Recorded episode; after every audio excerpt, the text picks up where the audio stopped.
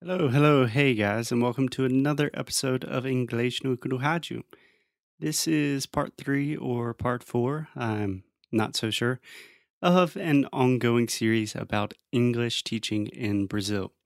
So, just a quick note this series is based on an article called Six Reasons Why Brazilians Do Not Speak English Properly by a guy named Cassius Gonçalves I think that's how you say his name.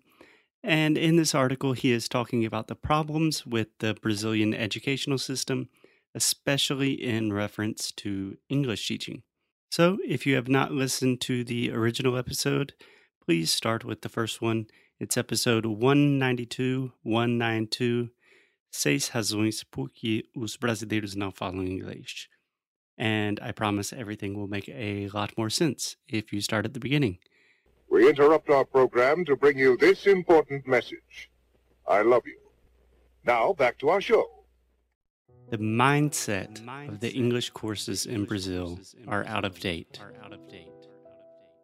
That is what the article says, and I wanted to start this episode by just reading a quick quote from the article. In Brazil, students are given content to learn. They are never given the opportunity to think or find out for themselves. Students are taught grammar, and a lot of it, for years, and if they do not give up, they will eventually be taught how to speak. This is almost like teaching someone how to drive a car by showing him pictures and explaining the innermost mechanical workings of the engine for years and years, and then only will he be allowed to get behind the wheel. Okay, guys, girls, Mugistas, fans of the show. Today we are talking about the idea if the Brazilian educational system is out of date, if it's up to date, how can we change it? So I more or less totally agree with this point, but I would like to make some clarifications. So the most important distinction that I want to make, and I think this is a very important distinction for all learners of all languages or just learning any new concept or skill or capacity is the difference between learning and consuming information. Because in my experience, teaching, and in my personal experience, most students are really good at consuming information, and most students are not so good at truly learning. So, what is the difference between learning and consuming information? Basically, you can think of it like this learning equals transformation. When you truly learn something, there is something that you do not know how to do. There's something that you do not know how to explain. There is a capacity, a capability that you cannot complete. And then you go through this process of transformation, and then you finally reach your goal and you can do a new thing or a new skill or a new talent or whatever. So in this case, you want to learn English and then you study English. The transformation process happens and then you can speak English fluently. Now let's think about consuming information. Consuming information does not directly lead to transformation. So it does not necessarily give you results. So in the article, the author gives the analogy of learning about the inner mechanical engineering of a car, but I think an easier example is riding a bike. Think about how do you learn to ride a bike? You get on a bike, you fall off a lot, you cry, you scrape your knees, you call for your mom, and then you get back on the bike and you try again and then you fall, and then the same thing happens. And then the next day, you get back on the bike and you try again.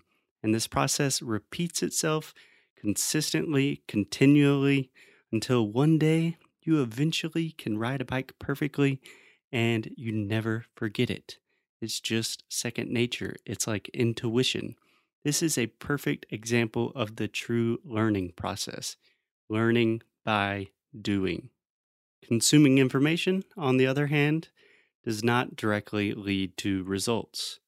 So, one of the most common examples I see with my students is watching a lot of YouTube videos about English.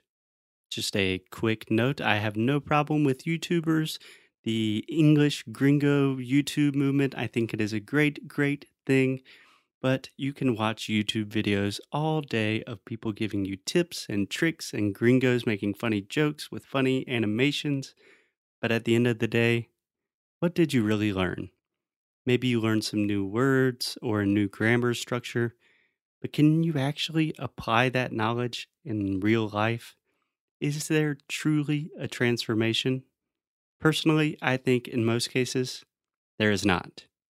You can watch thousands of videos and you feel like you are learning because you are listening to a lot of information. You're consuming a lot of information. But then when you try to apply that new information in real life, it does not usually work. But in defense of YouTube and all my YouTuber friends, you could, for example, watch a video about, let's say, um, the present perfect in English. Then you could start understanding the present perfect, the structure, and that could give you the motivation to train hundreds of phrases and spend hours so the present perfect is just an automatic thing for you.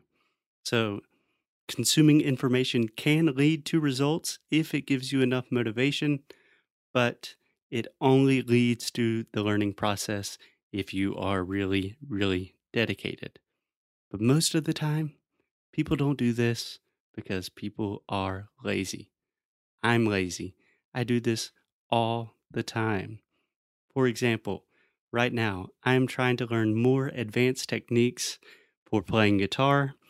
So I'm watching tons and tons of videos on YouTube with guitar tips and tutorials.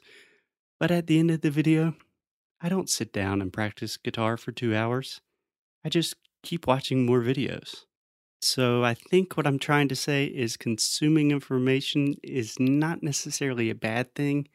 It just has a much lower probability of actually helping you transform your English and take your English to the next level. Okay, so I kind of started talking about learning in general here, which tends to happen a lot because I love learning and teaching. So I think that's enough for today.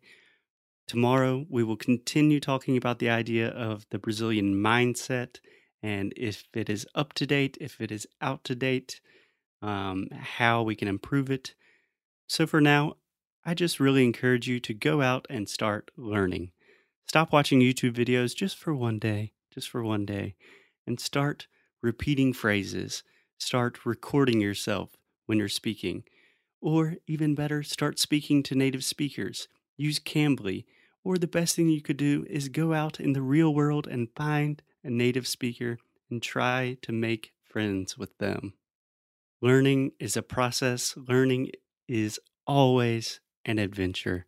You have to get out of your comfort zone. So, so let's do it. Let's get uncomfortable. I will talk to you guys tomorrow. Até já já.